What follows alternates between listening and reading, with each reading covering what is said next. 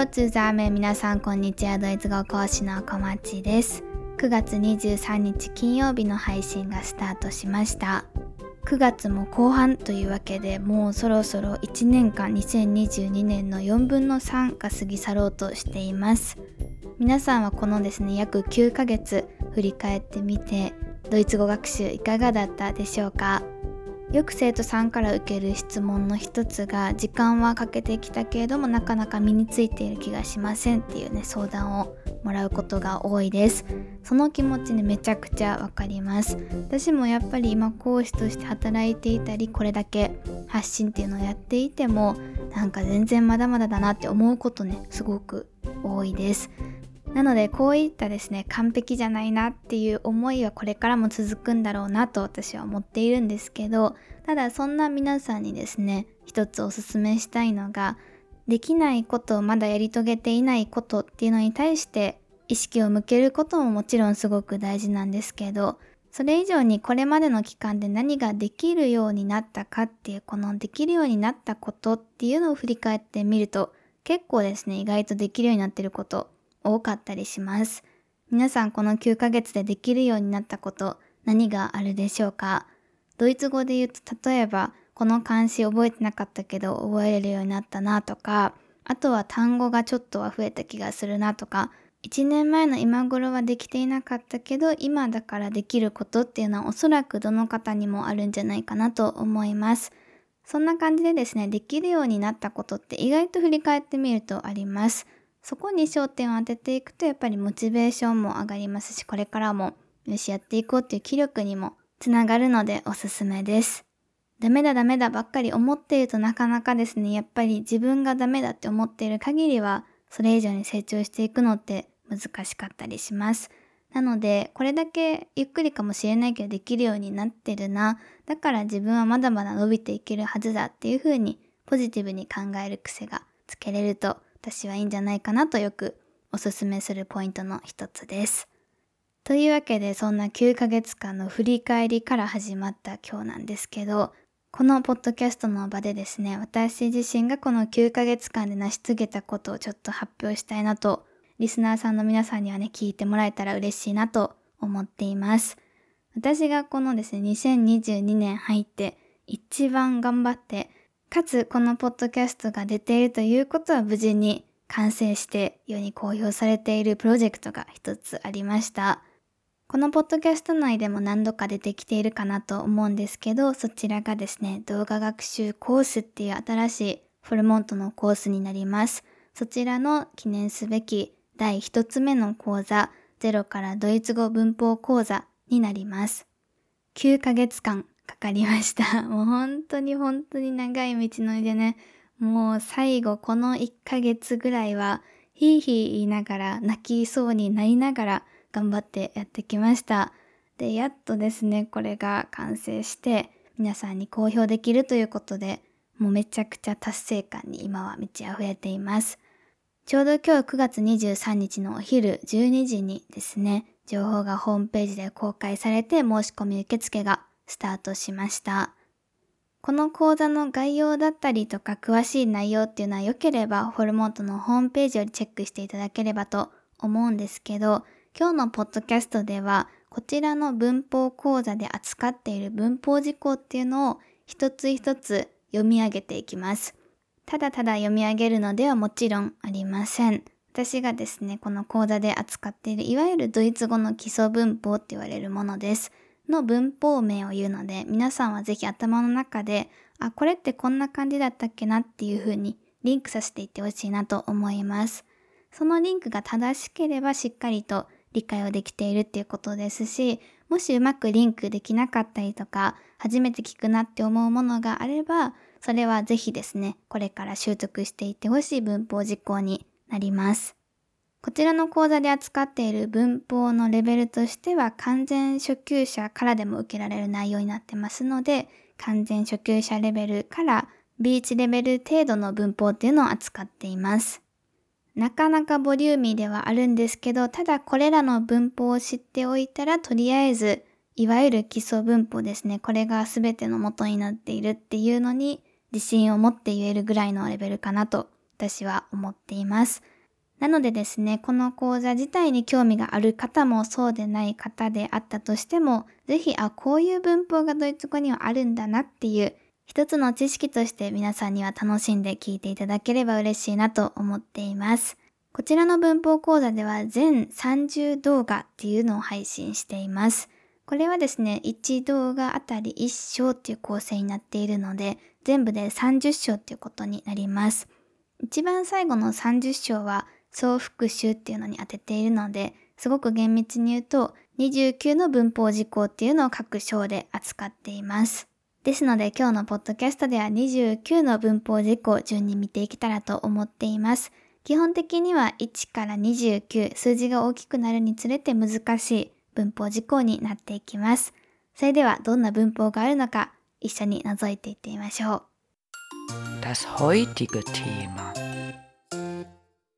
それではまず第1章からいきましょう。第1章は基礎の基礎ということで、基本の挨拶、アルファベット、数字っていうのを主に扱っています。アルファベット、数字、挨拶っていうのは特にですね、文法とは言えない、本当に基本のところではあるんですけど、アルファベット、数字、皆さんリンクできたら OK です。2章、どんどん言っていきます。動詞の現在形活用です。この辺からですね、文法っぽい言葉に変わっていきます。動詞の現在形活用っていうのを考える上では主語認証代名詞っていうのが欠かせない文法事項の一つになってきます。これ皆さん何かわかるでしょうか？これは ich とか do とか er ってやつですね。それに対してどういうふうに動詞を活用していきましょうかっていう認証変化っていうのがこの第2章にあたります。規則活用、不規則活用っていうのがありますよね。その次第3章いきます。名詞です。ドイツ語の名詞っていうと性別があります。男性、女性、中性名詞。複数形の作り方皆さんご存知でしょうか？漢詞ありますよね。無漢詞、不定漢詞、定漢詞です。書くっていうのも1、2、3、4画あります。定冠詞と不定冠詞っていうのが先ほど出てきたんですけど、それぞれの核変化っていうのも核を習ったのであれば習得していかないといけません。ここまでなんとなくリンクできているでしょうか？定冠詞っていうのは der, die, das。で、不定冠詞っていうのは ein とか eine っていうやつですね。その次第4章いきます。認証代名詞と語順です。認証代名詞皆さんまず何のことかわかるでしょうか？先ほど第2章のところで主語認証代名詞が出てきました。これは認証代名詞の一角だったんですけど、それ以外の角もやっぱり認証代名詞ありますよね。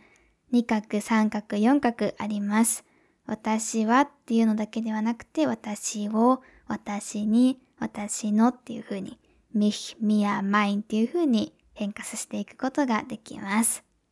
語順に関してはですね、ここでは細かい語順の話をしているんではなくて、動詞は2番目っていうルールをここでは主に扱っています。第5章です。いろいろな漢詞と否定文です。先ほど定冠詞と不定冠詞っていうのは出てきてたんですけれども、定冠詞類、不定冠詞類、皆さん聞いたことあるでしょうか？定冠詞類っていうのはですね、dieser とかです。不定冠詞類っていうのは先ほど認証代名詞の二角でも出てきた厳密に言うとこの辺は違うんですけど所有冠詞 mine にあたります。他も sein とか ihr とかありますよね。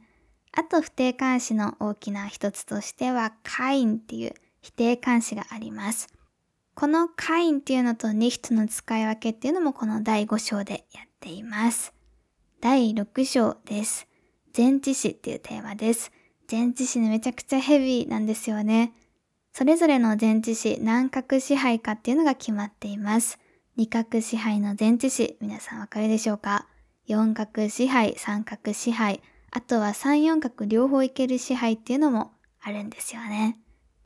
例えば例を出すと、mit っていうのは三角支配です。in っていうのは三四角両方いける支配です。für は四角支配。シュタッチは二角支配みたいな感じです。これに合わさってよく出てくるのが代名詞的副詞です。代名詞的副詞っていうのは dafür とか davon とかだプラス前置詞のことを代名詞的副詞っていう風に言います。第7章行きましょう。助動詞です。ドイツ語の助動詞皆さんすべて言えるでしょうか？Können, sollen, müssen, dürfen, mögen, möchten, wollen 以上の7つ覚えていたら完璧です。第8章未来形です。未来形っていう名前に惑わされないでくださいっていう話をポッドキャストでも何度もしているんですけど、ここではじゃあ未来形を使わずに何を使って未来時世を表現したらいいのかっていう話を主に扱っています。未来のことを表したい時には時を表す言葉っていうのがかなり重要になってきます。時を表す前置詞もこの章で扱っています。例えば朝にって言いたいんだったら am morgen っていう形で am っていう前置詞をつけてあげる必要があります。9月にって言いたいなら im September っていう形で im っていう前置詞をつけてあげる必要があります。これが時を表す前置詞です。その後第9章です。枠構造イディオム。枠構造皆さん聞いたことあるでしょうか？こちらかなりドイツ語らしい一つの文法事項というか考え方になっています。これはですね、ちょっとこの場では説明しきれるほど簡単なものではないんですけど、ぜひ知らない方は一度調べてみてください。いつかポッドキャストではまたね、テーマにできればいいなと思っています。イディオムっていうのが、これ去年の確かクリスマスのアドベントの時期にやりましたかね。いろいろな熟語っていうのがドイツ語にはあります。これは知っていないとそもそも何もわからないし使えないっていうものなので、そのまま覚えていく必要がありますよっていう箇所になります。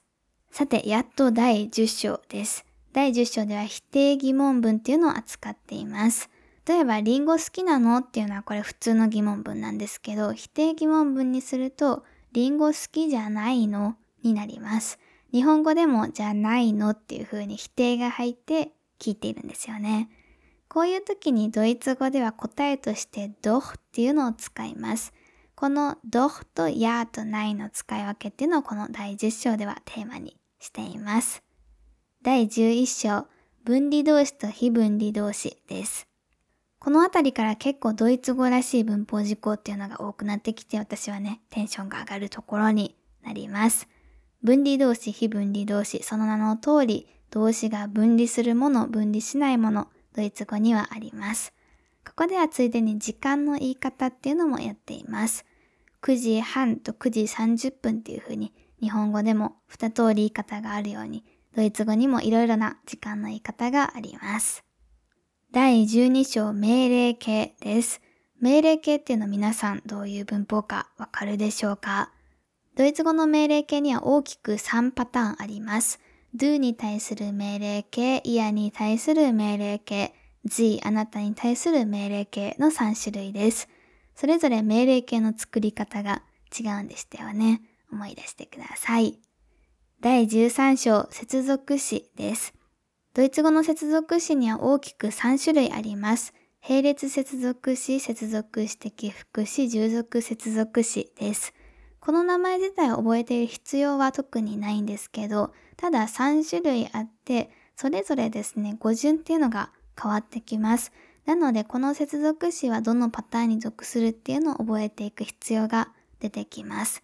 この中でも特に皆さんが苦手意識があるのが従属接続詞です。これは例えば while とか das とか op とかっていうのが入るカテゴリーなんですけど、こちらは副文を伴います。副文に関してはこのポッドキャストでもたびたび出てきています。2番目の動詞が一番最後文末に来るんですよね。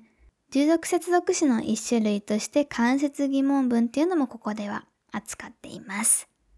第14章形容詞です。ここでは形容詞の格変化と形容詞の名詞化っていうのをテーマとしています。形容詞の格変化何度も何度もポッドキャストでも出てきている難しいところです。ただね、私はこれすごく好きな文法事項の一つです。一番ね、こうパズル感があるなと思います。形容詞の名詞化パッと思い浮かばない方も多いんじゃないかなと思います。皆さん、ドイツ人をドイツ語で何て言うかご存知でしょうか？これよくある間違いがドイツとかなんですけど、ドイツはドイツ語なのでドイツ人ではありません。彼はドイツ人でしたと Er ist Deutscher 彼女はドイツ人でしたと Sie ist Deutsche になります。どうして男性はドイチャーで女性はドイチェなのかっていうとこれは形容詞の名詞化が起きているからです。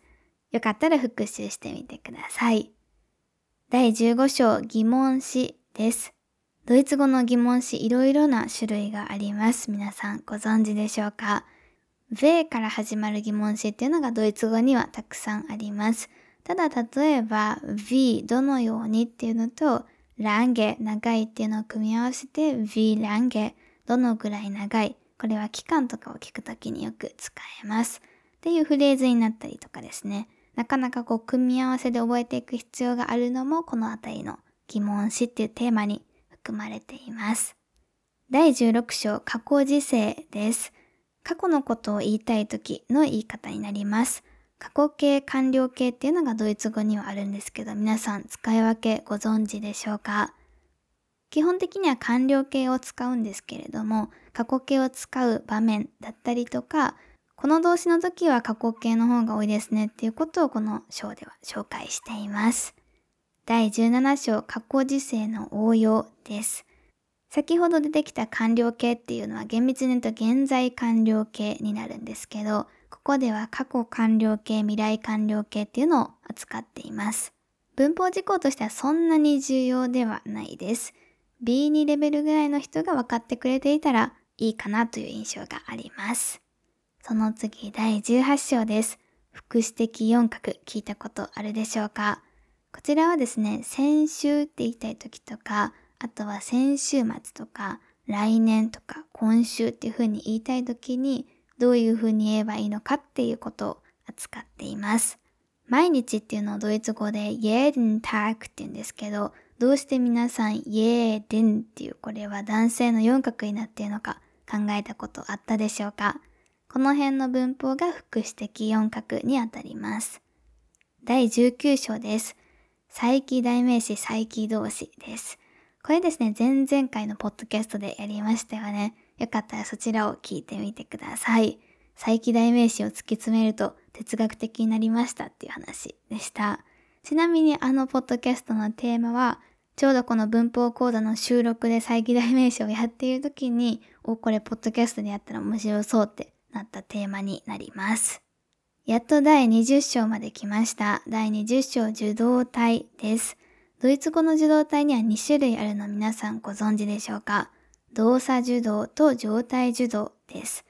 動作受動っていうのは werden プラス過去分詞。状態受動は sein プラス過去分詞です。どういうふうに使い分けるのか、何が違うのか、ここでは解説をしています。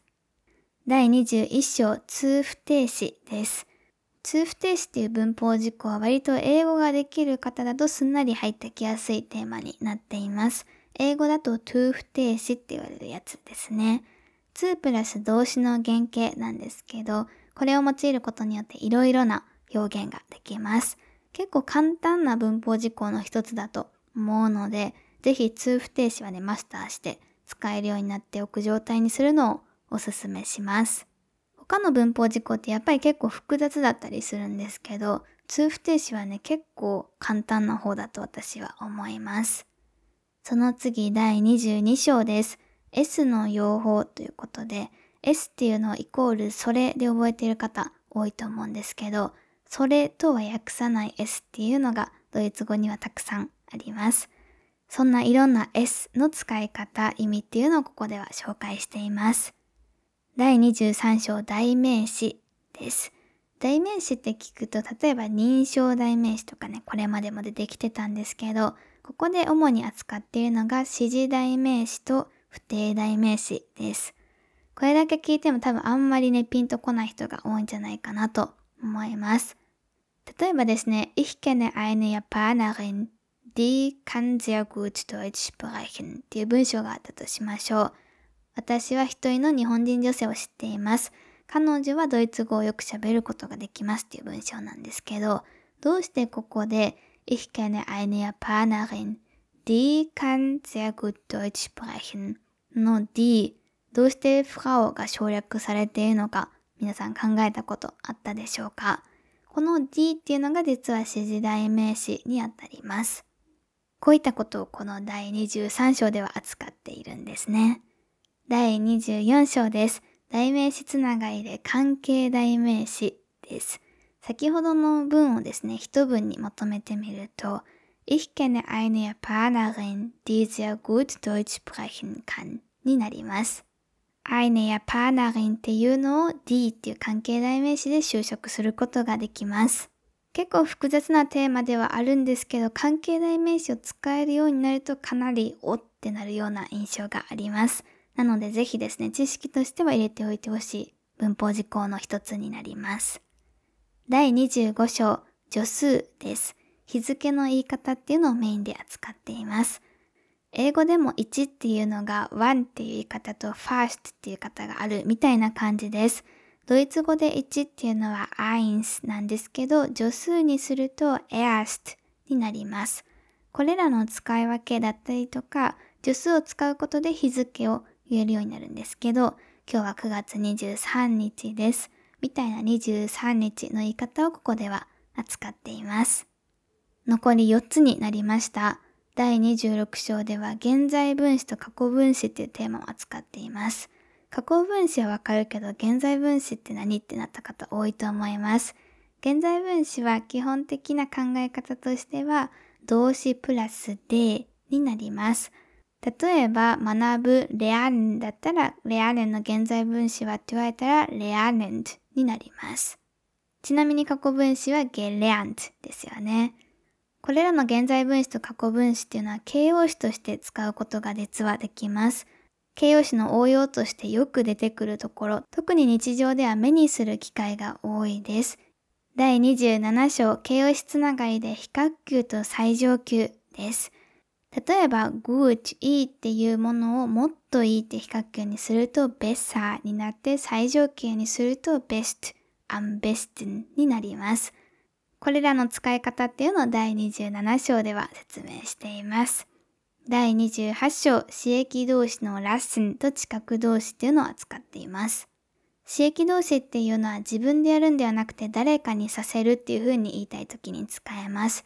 例えば自分の自転車を修理してもらうみたいなシチュエーションで使います。あとはよく日本人の学習者の方の間違いで多いのが髪を切りましたって言いたい時に髪を切ったっていう風に訳してしまって、それだと自分で切ったことになりますよって話をよくします。これはですね、大抵の場合は美容院に行って、美容師さんに切ってもらうと思うので、この刺激動詞のラッスン使う必要が出てきます。ラストです。第29章、接続法一式、二式っていうのを扱っています。ここすごく苦手意識を感じている方が多い文法事項なんですけど、接続法2式に関してはポッドキャストでも何回か登場しているんじゃないかなと思います。もし100万円あったらこうこうするのにな、みたいな過程っていうのを表せるのもそうなんですけど、特に日常では遠曲的な表現としてよく出てきます。こうこうしてくれたらとても嬉しいんですけど、みたいな感じで、かなりですね、お願いをするにしても丁寧にすることができます。そういった意味でも接続法認識っていうのはかなり重要な文法事項の一つとなっています。そして第30章では総復習、そしてそれぞれの力の勉強法を紹介しています。リスニング、リーディング、ライティング、スピーキング、それぞれの勉強法をここでは紹介している形です。というわけで以上29項目の文法事項を皆さんと一緒に確認してみました。ちょっと考えたりする時間がね、少なかったかもしれないんですけど、あ、こういうのあったな、だったりとか、んこれ知らないから知っておいた方が良さそうだなっていうのが、ちょっとでも皆さんの頭の中に今ある状態だと嬉しいなと思います。これら全30動画っていうのを皆さんには見ていただいて、かつ参考書っていうので実際に自分で手を動かして演習問題を解いてもらって文法の定着を図っていくのがこちらのコースとなっています。興味がある方はぜひホームページをご覧ください。ホームページ上では説明動画を見ることができます。期間は基本的には6ヶ月間を予定しています。1日あたりの勉強量は約25分ぐらいを想定しています。ただこの辺どれぐらい時間がかかるのかっていうのはかなり人によって左右するところなのであくまでも目安として考えておいてください。1週間にするとだいたい3時間ぐらいの勉強量が必要になります。1週間に3時間、4時間ぐらいだったら取れそうだなっていう方、あと文法っていうのをしっかり身につけていきたいなっていう方は、ぜひぜひ前向きにご検討いただけると嬉しいです。もし動画を見てですね、何か質問があるみたいな感じになった場合には、人動画に対して一人一つまで質問をすることができます。質問には私がですね、しっかり答えさせていただきますので、一人でですね、ポンと、じゃあやってくださいね、だけではないです。できる限りで皆さんのことをサポートしたいなと思っています。特にですね、日本語で文法をしっかり勉強したい方、ただリアルタイムレッスンを受ける時間的余裕がない方だったりとか、あとは自分のペースで復習をしたい方、自分のペースで勉強を進めていきたい方に特におすすめです。ポッドキャストのリスナーさんわかると思うんですけど、私ドイツ語文法めちゃくちゃ好きなんですね。なのでこの楽しさっていうのが少しでも伝わるように、そして楽しいって感じるのはまずできるようになってからじゃないと楽しいって感じないと思うので、できるだけ一人でも多くの人ができるって感じていただけるような説明を心がけています。ちょっと宣伝多めになってしまったんですけど、2022年本当に本当にたくさん時間をかけて、この1ヶ月2ヶ月ぐらいはもう本当に泣きそうになりながら頑張ってやってきた一つの集大成でもあるので、よければですね、あの少しでも興味がある方は申し込みまで全然いかなくて大丈夫ですので、一度ホームページだけでも見てもらえるとこの9ヶ月間の私の努力がちょっとでも報われるなと思います。というわけで今日のポッドキャストは以上で終了となります。皆さんいい週末をそしてドイツ語勉強これからも楽しんで頑張ってやっていきましょう。また次回来週金曜日にお会いしましょう。チュース。